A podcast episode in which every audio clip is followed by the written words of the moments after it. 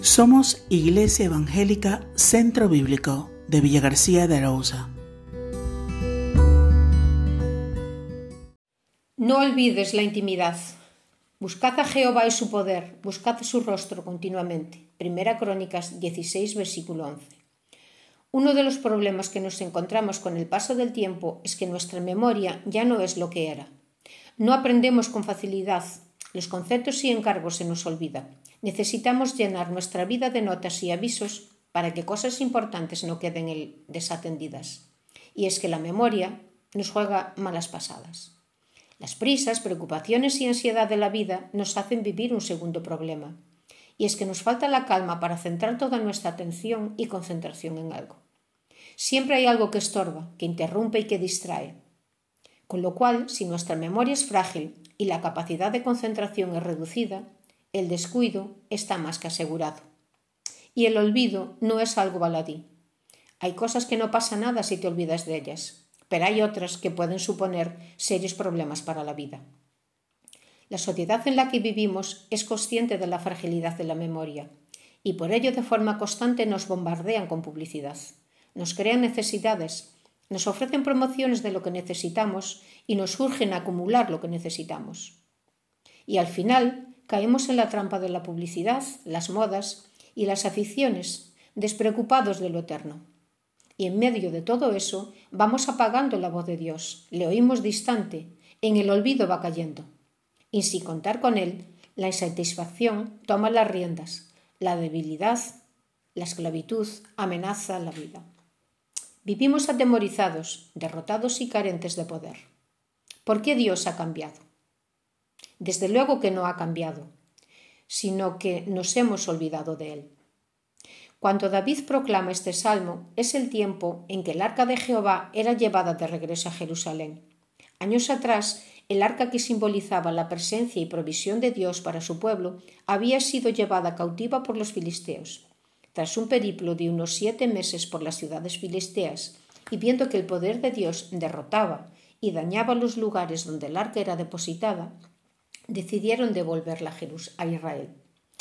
Pero por falta de temor y reverencia a las instrucciones de Dios, el arca fue dejada en el olvido, en las aldeas de Israel, hasta este tiempo en que David decide preparar todas las cosas para llevarla al lugar que Dios tenía diseñado para ella. ¿Por qué había sido derrotada Israel? ¿Por qué faltaba la bendición en Israel? Las advertencias de este canto nos revelan parte de la verdad porque Israel había dejado de mirar a Jehová. Se habían olvidado de Dios, de su salvación, y sin la referencia de Dios estaban perdidos y sin poder. Por ello, David exhorta al pueblo de Dios a una necesidad doble. Primera, buscar el poder de Dios. Demandar el poder de Dios en su historia.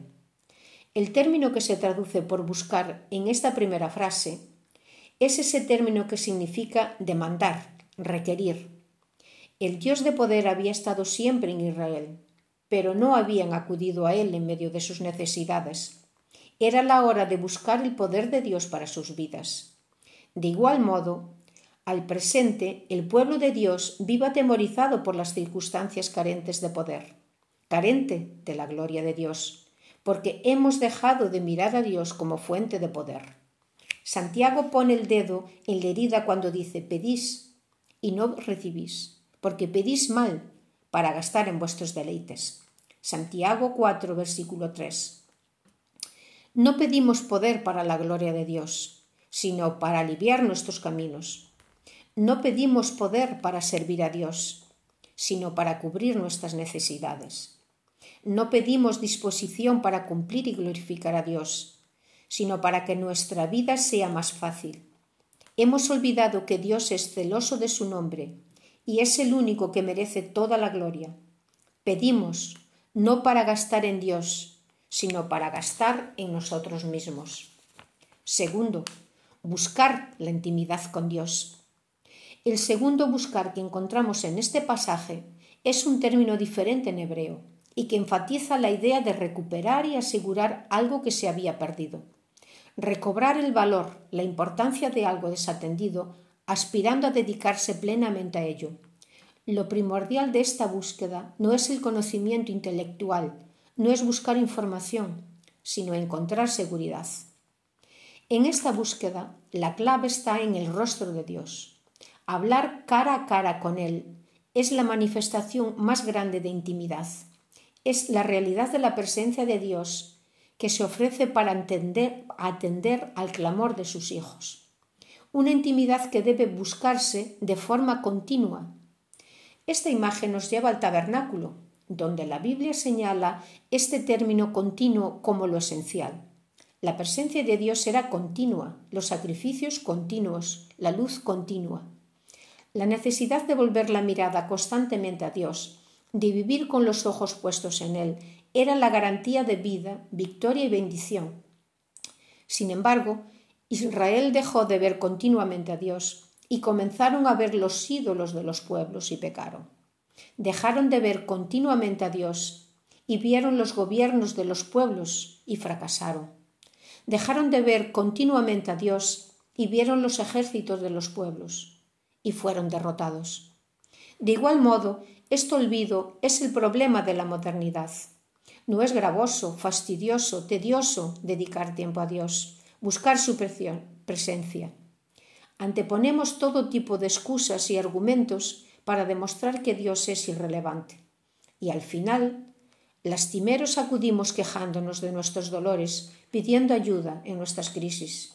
¿Y acaso Dios podrá bendecirte? ¿Cómo puedes creer que vives en la bendición de Dios cuando caminas de espaldas a Él? Cuidado, porque el diablo puede engañar con facilidad y puede llenar tu vida de cosas aparentemente buenas, porque el diablo no está interesado en que seas feliz o no, sino en que no busques a Dios. Las bendiciones no te dan la vida eterna, solo Dios. Puede que seas un bendecido engañado y que con tus muchas bendiciones vayas camino del infierno. Solo hay vida buscando a Dios, no buscando bendiciones. ¿Cómo, pues, se produce la búsqueda de Dios? Resumo las advertencias de David en cinco ideas sencillas. Primero, alabad. La alabanza no es una mera repetición de palabras, canciones o ideas aprendidas. El concepto de cantar y cantar cántico nuevo, que es muy típico de los salmos, es el de una alabanza que renueva el compromiso con Dios. Pero este cantar enfatiza la idea de cuerpo no es un compromiso individual, sino como parte de un cuerpo de fe.